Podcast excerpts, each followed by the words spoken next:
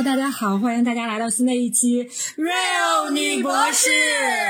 我们是三个来自东北的 ladies，我是 Amy，我是西索，我是 Freda。我们一起搭档做这个节目呢，是和大家聊一聊我们的博士的学习和生活，希望能够在你跑步、做饭或者是通勤的闲暇时光，能够带来一些有效的信息和一丝丝快乐。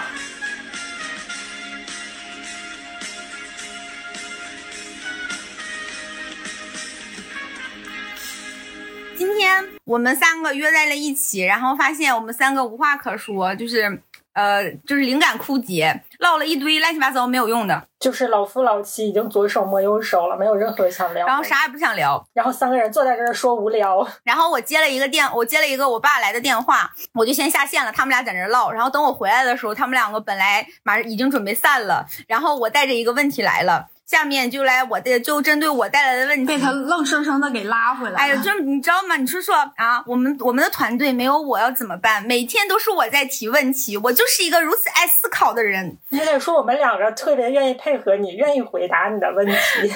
如果我们就是你说一个，我们否一个，你还有什么好聊下去？我们只会只会那个只会西索说一个否一个，不会我说一个否一个的。我们只会这样对待西索，专门欺负西索。对我爸刚才问我 说，他们公司的同事家孩儿，然后呢想搞一个东西，他问我知不知道什么叫做强基计划？强是强生的强，基是基础的基。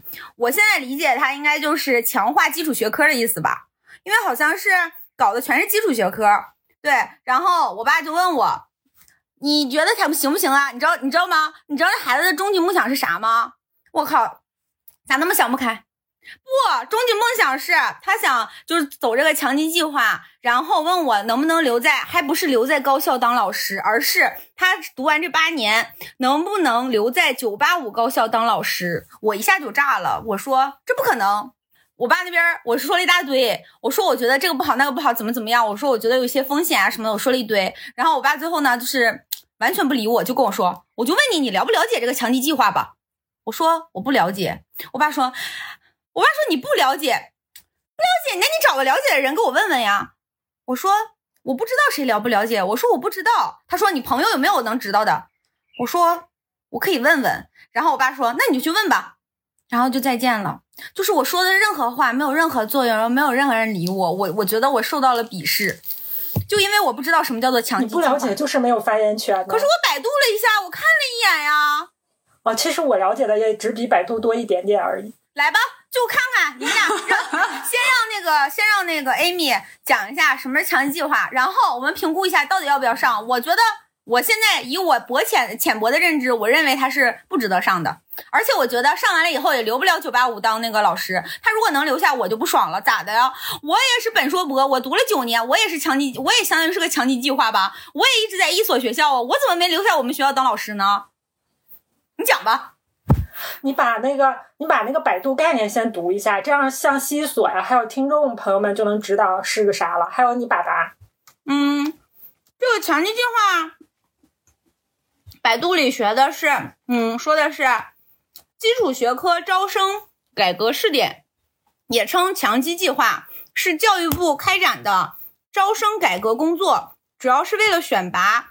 培养有志于服务国家重大战略策略需求且综合素质优秀或基础学科拔尖的学生。然后我看看这个意思，就是重点学科应该是在包括数学、物理、化学、信息、生物、历史、哲学、古文这些专业吧。然后它这个招生好像是招生是这样的，嗯，就是。符合就是不是所有学校都可以报，是有一些学校能够要这个强基计划，就是符合高校报考条件的考生，可在高考前申请参加强基计划招生。高校依据考生的高考成绩，在各省市强基计划招生的名额的一定倍数确定参考，就是比如说你先报了，报了之后会有一部分人，这个高校确定了，这些人你可以在高考的时候。呃，参加这个考核不是你报了就能参加考核，然后你能参加考核了以后，然后你就是只是你可可能可你就可以参加这个考核了，你也不一定能考上。然后考生在统一参加高考和高校考核之后，高校将考生的高考成绩、高校的综合考核结果以及综合素质评定情况按比例合成考生的综合成绩。呃，其中高考成绩所占比例不低于百分之八十五，那这不就有水分了吗？然后根据考生填报志愿，呃，按综合成绩由高到低录取。嗯，OK，差不多就是这样子的情况。哎，呃，Amy 讲吧，有点像自主招生，就是他们是这样，就是因为，对，有点像。他是我，不是因为我办公室那个姐，她家的小孩儿去年就是走了这个强基，上了南京大学的生物生物学。然后我觉得这个比较好的一点是，啊，首先哈，就比如说这个小孩儿，他确实还还算是挺喜欢这个专业的，然后他想在这下面深耕下去，并且他计划，就是他现在就已经计划了，说他以后就是要啊考研、考读研、读博的话，那你就直接就是这样的强基计划，就直接是保你一到八，你就省着保研。其实其实保研也挺难的，保研有什么？保研也挺难，然后考研也挺难。保研也不容易啊！你要保证你的之前的那个成绩一直很优秀，是吧？然后你考研也不容易，然后呢？然后你这样的话，就一到八年你就少少了两波考，你挺省事儿了。然后第二个呢，是他给他们配的老师都是很牛的，他们就是那种导师制。就是基本上每个学生就是从刚上学的话，就有一个大牛老师带着，然后这是第二点，然后第三点呢是这样的，我觉得这点可能是最吸引人的，是那个分数你很合适，是这样的，就是这个小孩他正常的成绩也不够南京大学，他可能要比南京大学低个三五分这样，但是他上去了，他们班还有上清华的强基的，就是也不够清华的分数线。也上去了，就大概你差个三五分，或者是应该是十分以内，不会差很多。所以你说这个水分大，其实没有那么大的水分，就是那个分数会稍微低一点，但低不了，应该是十分以内以内。然后这些孩子，然后你就可以走强基。就比如说你的目标院校嘛，你差一点点，你正常。就比如说你可能只能上个交大或者什么的，或者复旦，或者是可能人大。啊，那人大可能有点夸张了，我不知道是什么，但是你可能只能上那儿你的分数，但是你可能因为这个强基，你就能上到清华了，这样不就是实现了你之前要那个什么抄背答案 然后上清华的那个志愿了吗？这个就可以实现了呀。就是大概我觉得就是它的优势都是在这儿吧。然后，嗯，他们的那个强基的那个面试，呃，就是他们那个面试那一轮也是有笔试有面试的。我之前听说。看他们的那个面试笔试，好像本身设计的好像还挺挺像自主招生的那种，就还挺挺有怎么说呢？也不是说有难度吧，就是还嗯挺创新性的那种问题，不是说不是说像课本上的那种知识，但是好像是他们最后。我听说这个南大的那个小孩儿，他去面的时候，好像问的也都是偏课本上的一些知识和一些就比较日常的那种问题，没有问那种特别拔高的那种，就是很需要你有创新思维的那种，也没有问那些问题。这是我的观点，我就觉得如果他要是想的话，我觉得可以报这个强基，就没有什么理由。我有接下来的明确的理由不报，而且你可以放弃，而且你可以放弃你报了，就是你面试的时候你可以不去面。就是你正常参加高考嘛，然后他最后你高考成绩分出了之后，他会通知你来参加这个强基的面试。如果那个时候你那个分儿特别好，然后比如说你报的是举举个例子啊，你比如说你报的是浙大的强基，但你不想去浙大了，你想去复旦，你的分儿也够复旦，然后能去你心仪的专业，那 OK，你可以那个浙大的那个强基的面试你就不去了，就完事儿。呃，我现在可以开始提问了吗？我有一系列的问题，就是第一个问题就是，如果说我强基的这个啊，就是强基这个必须要报某一个学校的某一个专业，在高考之前确定。你出声了，大姐，你不出声，听众咋能听见呢？啊，对，我说是的，我一直在点头。然后，然后，呃，那么如果说，呃，我高考结束了以后，然后我也去参加他的面试了，然后我落榜了，我还可以再走一本吗？可以呀，什么都不影响啊，什么都不影响，你所有的志愿都不影响。对，那那他会需要我再额外的去准备他的那个面试和笔试是吧？其实，就是你高考完了之后，你愿意准备的话，你就准备一下。就像我说的，这个小孩他基本上没有准备。OK，那你觉得这个计划它是？我觉得如果说就是学习比较好的那种，我觉得他还挺合适、挺适合的。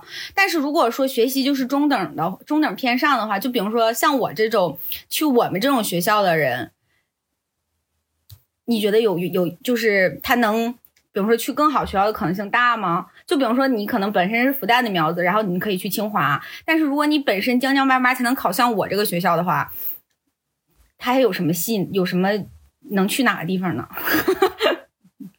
比你们再好个十分的是哪儿啊？也上不了什么太好，没有什么太在比我们学校比较好的了。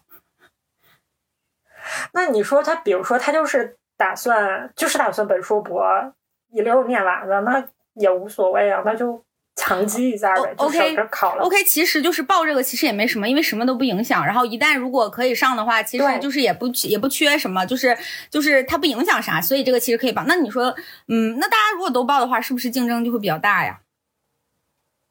这个是这个竞争大不大呀？就是，哎，我好像记着他跟我说过是几比几来着。哎，你你这个孩子是高中是哪里啊？不知道。不知道，因为那个那个嗯，同事家的孩子是附中的嘛，就是还不错。然后他当时上的时候是，当时好像说应该是，哎哎，这概率我也忘了，是面试的时候是一比一吗？还是几比几？哎，不是二比一录一比二录取吗？我也忘了，我有点忘了那个概率了。但是我觉得就也还好。就是因为他当时聊了，说我就说这个孩子，因为在我心目中，就他在一开始跟我说了一下，我觉得这个孩子需要准备一些那种，就咱们想的那种天马行空的那种问题，就是人家要很考察你的综合素质的那种问题，但是好像都没有。但这个孩子，我你记不记得我说过，他有最大的就是不是最大啊，就是我了解的一个特点，就是这孩子特别爱读书，他读特别多的书。我说啊，那我觉得就有这一点，我觉得就还挺打人的。他其他其他的其实他没有额外准备，嗯，我还有问题。呃，以上就是 对这个整个制度的了解，然后觉得其实报了不会有任何损失，能报就报呗，就是这种感觉，得出了这样一个结论。那么接下来呢，就是另外一个下面另一趴了，就是就是你觉得这个计划好吗？就是就是你一个高中孩子，你怎么会知道自己想不想做本硕博都一个呀？然后你想不想读博士啊？还有就你中间不想读了呢？你不想读了，你有本科证吗？没有吧？那你我觉得你肯定是这样的，他是你满足了一定条件，就比如说你真的是要 quit 了，我可能会要给你一个什么证儿，要不然你这不把这个人等于像逼上死胡同了吗？就你不可能把一个人逼死，就比如说可能就正常是四年本科毕业，我可能要求你。我可能就比举个例子啊，你四年的时候，我可以让你通过一个什么考试考核，然后你通过了，我让你毕业，或者说大不了我让你念五年，然后我给你一个什么考核，就是就是我觉得他不会把人逼死，这个计划是从什么时候开始的？哎，我还真不知道具体有几年了。哦，这肯定不是刚有一年，至少有两三年了吧？就是还没有人毕业过就，也有可能更久，我不太知道肯定没。有人毕业过，应该我不知道有没有人毕业。啊。可以你说七八年吧，是吧？那的应该还没有。可以转？专业吗？我感觉没有，不可以，就是绝对不可以转专业，这个是明文要求的。嗯嗯嗯。嗯，那你觉得他们出来了以后都能出类拔萃吗？应该也是看人吧。就是你这么想，清华、北大出来的全都能出类拔萃吗？其实他们自己也觉得，就是他们上了清华、北大就是他们的人生巅峰了，也有很多觉得。但是我觉得，就是综合素质应该放在那儿，他不会太差。就除了只要他一直没有那么薄弱的话，他没有停，他一直在往前走，他底子已经在这儿了。就这个孩子的基本面儿在这儿了，他也不会太差，对吧？但是如果他比如说他突然觉得很迷失、很迷茫啊，或者怎样怎样的，那也不好说，是吧？清华、北大还有被退学的呢。就是不能保，我觉得不能保你绝对优秀。那他毕业要求是啥呀？要发多少篇文章什么的吗？嗯，那个我不太知道。他们的培养模式是什么样的？他们上课吗？还是从一开始就当科学家来培养，就像读博士那样的培养啊？肯定也得上课。你最开始的基础课肯定都要上的呀。他们上大学那些乱七八糟课吗？比如说什么什么啊，不能那样说，就是 肯定要上的，那些都是基础课程。你逗我吗？不上那些，这些肯定要上。那比如说我学生物的，还会学物理吗？还会学数学吗？就大大物啊，什么来说这大高数啊，这些还学吗？我觉得应该会学啊，学生物的肯定我觉得要学啊。好吧，这样听起来也看他们生物专业开哪些课吧。这样听起来其实就是对，也看看也要看具体学校具体的培养方案。他的缺点就是不能转专业和你不知道啊，你还有就是你不知道你自己能不能坚持下来，这就是他的缺点。其实没啥缺点。嗯，是的。那就念嘛。对，是这样的。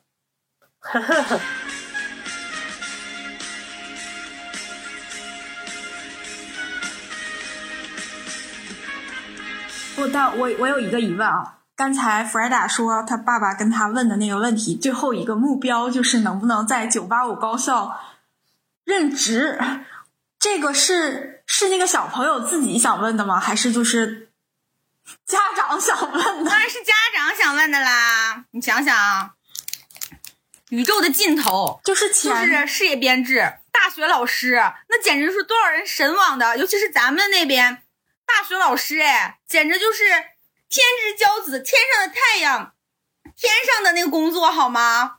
云泥之别，就像我妈觉得我从天上掉到了掉到了大粑粑里。你出淤泥而不染。他那哪是淤泥呀？你没听着他掉哪儿了吗？掉大粑粑里。进粪坑。我觉得。前前头的问题都没有问题，就最后一个这个目标有问题。这个目标如果真是小朋友自己想的，我觉得也不大实现得了。那他为什么还要报这个东西呢？我觉得谁想也实现不了。是没有啥东西能实现，是不没有啥谁想都实现不了。就跟这个根本八竿子打不着，我觉得。对他们，你知道吗？就在他们的心里，读了博士。老牛逼了，我寻思牛逼啥呀？你看看我，然后我觉得我在博士里也不算差的。我虽然没有很好的文章，可是我也有挺多文章的。我爸问我的时候，我就说：“我说爸，你看见我了吗？你知道我有多少文章吗？”我说：“我连我们学校门也插不上啊。”我说：“我老师，我老师还帮我呢，也没帮上。”我说：“也留不下，要看硬硬实力的。”我说你怎么回事然后我爸完全也不听，就问我：“那你了不了解强基计划？”我就一脸问号。我们就现在说一下吧，就告诉大家一下，强基计划不是你保证能够留校的，肯就是一个什么敲门砖吗？一个什么？就是它没有任何这种保障性作用。我觉得是二者没有任何保障性作用。对对对，就是这个意思。就是你所有能不能留校读呃留校的这个和其他不是强基计划的人是一模一样的，就是需要考虑的因素。他没有，他不是任何加分点。先读，哎，先保证自己能毕业吧。想真多。我觉得毕业还是相对。你看你学啥学科？好一点点。你看你学啥学科？那小朋友想学啥呀？小朋友 没问。不知道，我爸就跟复读机一样，就是要跟我说。你知不知道什么是强基计划？你知不知道？你了不了解这个？不知道，你别跟我扯这些。这个好不好？对。他不跟你，他不回答你任何话题，他就只要问你。第一个问强基计划，你了不了解？好不好？他上了强基计划八年之后，他能不能留在九八五高校当老师？我跟他说不可能。然后我爸就跟我说。我爸说我你是什么态度呀？我们就是因为不懂才问你的，你这个什么态度？我说我没什么态度，我说我就是告诉你不能。我觉得他这个时候关注的莫不如是要考个什么大学更重要。然后我问他，是吧？我说他平时成绩在什么档次上？我说他平时是上什么学校？完，我爸问他一模考了多少分他说一模考了五百五十多分然后我说。我说他这不咋行啊！我说还没我分高呢。我说现在不是考大学分高好多吗？我说我当年那个分他都没达到，他怎么他这就是普通一本吧？我说，然后，然后我爸说，我爸说今年分低。我寻思还没高考呢，你咋知道分低呀、他一模就打这点分，完了没好意思没敢我我说完了，我爸也没勒，我爸也我爸都不高兴了。然后我寻思，像我说他说的是他闺女，明明我才是他闺女。我觉得，人家在不在边儿上？我我想问。觉得就是，我觉得现在，哎，我觉得其实这是一个问题，就是一个好的，就是咱们心目中好的大学和一个另外一个弱一点的大学的强基计划，你选哪个？好大学，我觉得要选那个好的大学，不是好大学。对，所以这个孩子现在，对，所以这个孩子现在考虑的应该是这个问题，而不是说，是就比如说他千万不要因为强基计划放弃一个更好的大学。哎，是但是我觉得能有强基计划的大学，它有可能它就是个好大学，不不是一般不是是是不差，都是都都得九八五以上，但是对，可呃本是不是他可能就得九八五，没有啊对啊他他们说好像还有二幺幺。我问他们了，我说强基计划真假的啊？西北什么农林科技大是九八五吗 那是九八五，九八五？I'm so sorry。别瞧不起人，家。我说谢谢，东北大学也是九八五吗？因为有你。是啊西，北农林科技大是九八五，是吧？西北农林科技大对，这肯定是是。真的，这不能骗你。这我俩有熟人在呢。我问 我问他们了，我说我说哪些学校有呀？然后他们说九八五肯定都是，然后还有也有一些二幺幺好像，但是不包括所有的二幺幺。可是九八五里也不都好呀，是，就比如说，你能去一个更好的九八五，就我们理解上，比如说城市也好，然后什么的，就可能也九八五，剩下就可能就剩下挑挑城市了吧？那你去一个好，不是？你看，不是你听他这个分儿，你听他这成绩，我觉得还不如当年的，我你。想想，他能问你，他能问你，我估计就是能报，要不然他为啥问你？不是，是现在学校统计，可能谁都可以报。是谁都可以报啊，但总会有一个就是 没没给一个分数线嘛。就比如说网，你知道吗？就是我问我爸，我问我爸，他上我们学校怎么样？我爸说使使劲儿差不多。我说来我们学校都要使使劲儿。我说也不太行吧。那正好使使劲儿去给你们，使使劲儿去给你们学校强基计划你们学校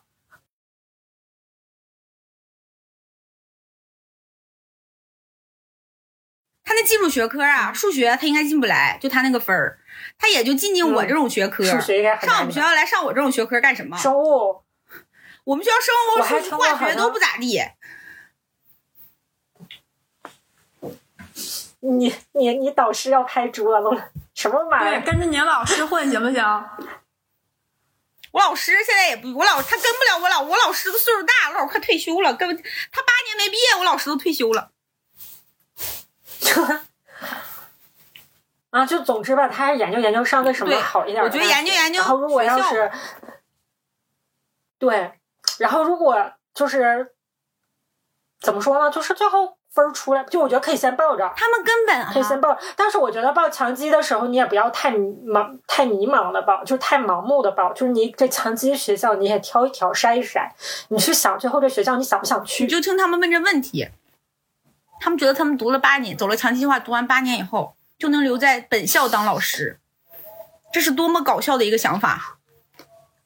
他们有这种想法的人，真没这一说。我会觉得他们有这个想法的，他们就不了解，所以他们在报的时候就会出问题。其实，然后我说啥还不听，我爸我爸都不听我的，你想想啊。而且我觉得留在高校当老师这条路如此艰辛，现在都这么难，几年之后啥样谁知道？我爸还问我保证，我说这我能保证吗？然后你说你说几年之后是什么样，完全都不知道。然后现在其实我会觉得，就是因为这个强基计划，它不影响你任何其他别的，我觉得还行。但凡影响，我都不建议报。我觉得干嘛呀？我正常读完本科，我我就是本科，我考不上清华，不代表我研究生我就上不了清华，我没准还能去清华嘞。我为啥非在一棵树上吊死，一直在一个学校上啊？然后我我我要是真想以后想在其实我之前也有这个想法，我说就比如说啊，就比如说你都，假如说啊，你都能上浙大的那个强基了，那你这个孩子，我觉得你上了浙大之后，你考研去清华的可能性非常之大呀。保送去清华呗为。啥要在这儿一直？对，为啥要一直在这块儿磕着呢？就自己考国外有多少好啊学校？去国外不好吗？去国外学术氛围不好吗？去国外见见世面不好吗？为啥不去国外读本硕、本科、博士呢？啊，硕士和博士呢？我觉得他们去国外可能倒是可能性还是比较大的，就是中间比如说去弄个联合培养什么的，出去什么的，我觉得这个可能问题倒还不大，但是你可能就失去了那个机会。然后像那个小孩儿的话，当时我们校长还给看，就是那个同事正好去跟我们校长汇报工作，我们校长还问了一嘴呢，说孩子今年高考咋样啊？然后之后他说上了什么什么什么的，然后强基，然后说那挺好啊，说那孩子以后努努力，然后去。嗯，到时候去一个好点儿的课题组，就是去做个博后，然后到时候升个那什么，升个什么来着？海海外长江是不是有什么玩意儿的？那个好难呐，海外结清啊！海外长江学者，海外结清，海外结清，那好难呐。还还是海外结清，对。然后他说到时候升个那个，然后看看，就是假假如说要想进高校的话，到时候升个那个。哎，但是就是这么一说嘛，就这么一说嘛。我觉得像出去的机会可能还有了，但是就比如说你可能想说我想去个清华读个什么，那你可能就是少了这样的再往上走的一个机会。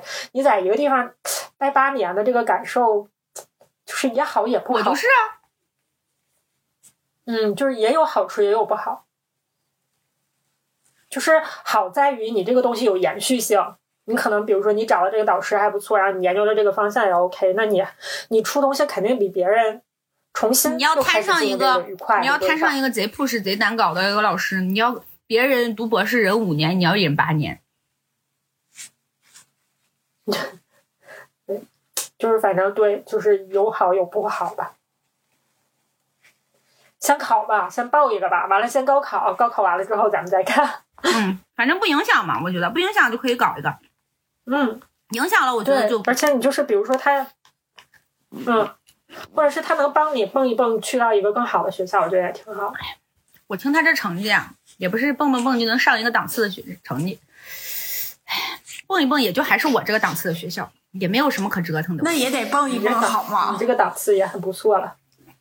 哎，俺这学校也不行。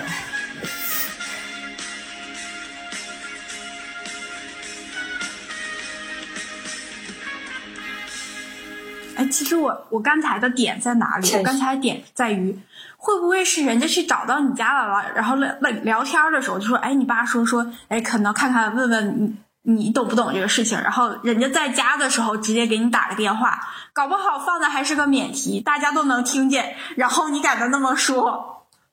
不是啊，但是我我好像是在旁边，但是我并不觉得我说这些话有什么问题，就是我委婉的跟你说了。怎么了呢？你们问我，我又不认识你，我又不认识你。你们问我，我当然说我认为的最真实的观点。我让你清醒一下，好像是在旁边。那能挂得住面吗？你爸那么说，不是啊，我是觉得不是啊。可是我是觉得在这种时候，你就是要清醒啊，你要合理的认识、认清自己。你才不会报错，你才不会搞错，不会在一些没用的事情上你说的这些内容都没有问题，但是就是态度是有问题的。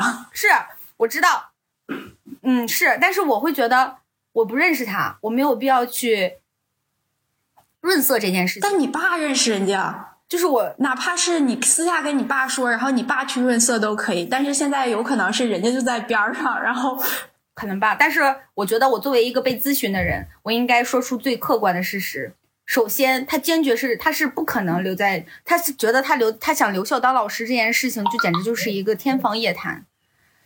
怪不得我爸至少跟强基计划没有任何。怪不得我爸一直问我你了不了解强基计划。有可能是，有可能是人家在旁边，他觉得我说的太直接。对呀，你你就站在你爸的位置上想，你比如说你朋友来问你闺女一个事儿，你闺女一顿一顿搁那怼，人家还在边上。不是啊，你说他是不是有？他们就是有问题是吧？那我确实我也有问题，但是他们就是有问题啊！他们说这是啥呀？是有问题，这这个问前头都没有问题，结果问了一个能不能留校。在我们看来是一个很搞笑的问题，但是人家也不懂。而且我给他分析，我给他分析什么，就是他八年可能读不下来，然后或者这个过程很艰难，或者他想转专业转不了，然后什么的，这个是我之前就想到了。我没有跟你确定之前，我就说，我说有可能会这样啊。我说那这样的话就很难呀。我说那很痛苦的。我说万一他不想读博士，他可能想读个本科就想出来了，怎么办呀？但我觉得现在的家长是没有办法接受这些话的，他们会觉得他们家孩子就是要读到博士的，就要怎么怎么样的，他们是听不进去我们这些劝告的。可是这个才是最实在的问题，这才是孩子最难受的点。家长只会告诉你，再坚持坚持，再努力努力，再那个再再那个什么什么，根本就不是的，很痛苦好吗？孩子好可怜的，我觉得，万一再摊上个变态的导师，现在变态老师那么多，我靠，那不真的是 完蛋！我靠，这把一个孩子完全都变了会，哎，对方是个男孩还是孩？这才是最应该考虑的问题。我不知道，啥也不告诉我，就知道问我你知不知道啥叫强基计划。然后俺分析了这么多主要的东西，他们都没人听，他们就知道问我了不了解强基计划，这能不能上？啥呀？靠！我好生气，俺 说的话都不听，哼！就是那个什么良药苦口利于病嘛，你好歹给人先吃个蜜饯。我问了，我说影不影响高考，影不影响啥？他们啥都不知道，然后就问我你了不了解？我说我咋可能了解呀？我多少年没考试了？所以他可能想问你这个东西影不影响高考，你也不告诉我影不影响，然后你也不知道，你还要问我们？不是，我觉得这个东西他是他是应该问他老师的呀，他怎么会问想想问我呢？就是周围这圈子里，就你上这么高这么高的水平，想跟你了解一下，看看。不，但是我能评估的问题不是这个事情，我评估的那些很重要的点，他们都不听。等你你现在跟人家跟师姐了解完这强基计划了之后，他们就该听了。好吧，三个女博士同时认为不相关，不 能。这件事情讨论结束了。好的，OK，那就祝。今年准备高考的孩子们，哇，这会不会引起大批孩子都去报强基计划，然后竞争特别激烈？你觉得不是啊？不是啊？那你觉得？那你谁听咱们的？对呀，那个年龄段的哪有听咱节目的？而且咱们还是这个劝便秘一样憋了这么长时间，还劝大家要就讲了个这。还劝大家要考仔细考虑读博的这个事情，然后这这结果是一下本硕博一串连下来的。你觉得听咱们节目的有几个会选？对呀，而且还会有的。而且你知道吗？而且全是基础学科，不好找工作，都要竞争。我现在就觉得计算机这个专业贼好，大家去学这个吧，在家还可以办公，不影响。也远程也没有码农，码农码农吃青春饭。码农还不如我呢，我觉得，但是人家挣的确实多。码农是青春饭，但是人家青春到了最低头的时候，比咱们最高调的时候挣的还多呢。不是，他们会被裁掉的。好吧，他们会没工作的，而且他们是以伤害自己的身体在进行这些事情。女孩子应该很难，我觉得。男生吧，嗯，男生，你看为什么现在不孕不育的这么多？我是觉得有的时候你看这个专业，你不知道他毕业的那个年头会是什么样。就我之前也是很推荐大家去学计算机，因为我觉得不管是网络安全什么，就未来就是这个世界嘛，就是肯定要用这么多。但是大家都说很多事情你不要用现在的就是你的眼光去推断，就是四五年以后的事情，甚至你他们这都到八年了，八年以后的事情，就是你很难推断那个时候是一个什么样的世界，需要什么样的人。就我们的教育本身就是滞后于社会的，那可能需要的是人工智能。哎，我现在能想到最高端的就是人工智能。几年之后，人工智能不啊？几年之后，人工智能，当年的计算机也很牛啊。人工智能，你怎么知道几年之后是什么样子？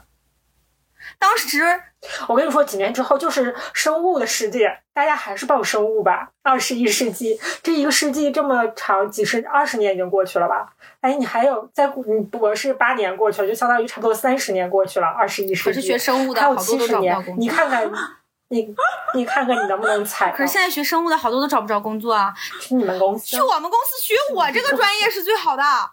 那要看来学你这个专业不错。哎，都总要综合一下，交叉一下嘛。不是，你是设计外面的，不还有人是设计里面的那个分子的吗？蛋白质分子啊什么的吗？还有设置分设计那个的吗？找那些具体的那个靶点的嘛，那些可能就是学生物的。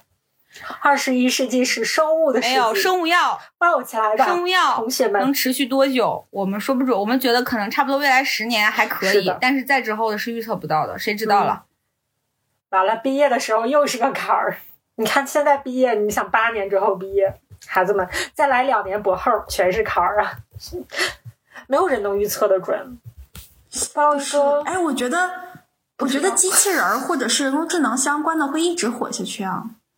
我也有这种感觉，因但我又没有为在未来，如果真的真的可以，就是用机器人或者人工智能去去代替一些事情的时候，这个东西是要一直用下去的呀。你知道现在全部在走，全部现在就是很多公司或很多地方，为什么说 AI 嘛，然后什么的都是智能性的这种，包括我们公司也在推一些智能性的，然后解放双手，解放就是就是让人去做一些更偏向于脑力的，而手力上的劳动可以让一些机器去做，但是仍旧很难替代，那些机器好笨哦，所以才需要研究。你看他们那些机械臂来来回回好笨哦。这就是这就是潜在潜在能力。他要真发展好了，可能现在就不推荐大家去搞了，就是因为潜力很大，然后还一直会有人去搞研这个研究。哎，你觉得这个东西就是感觉也是这些经济家们，就是大家一起拍板弄的这个东西。就比如说，大家突然就说不要汽油车了，就要用电动车，就要搞什么？双碳计划，咔一拍板，然后这些东西就全都转向了。其实真的挺难预料的。对呀，就是看政府啊，看什么各种各种政策上的一些转变。对，这个东西根本就说不准。大国之间可能还有大国之间的博弈，然后资本背后的各种力量。哎，想学啥学啥吧。行吧，那我们这一期对有些有些复杂，超出了我们的认知。没有这个能力了。就这样吧，再见。拜拜，拜拜吧。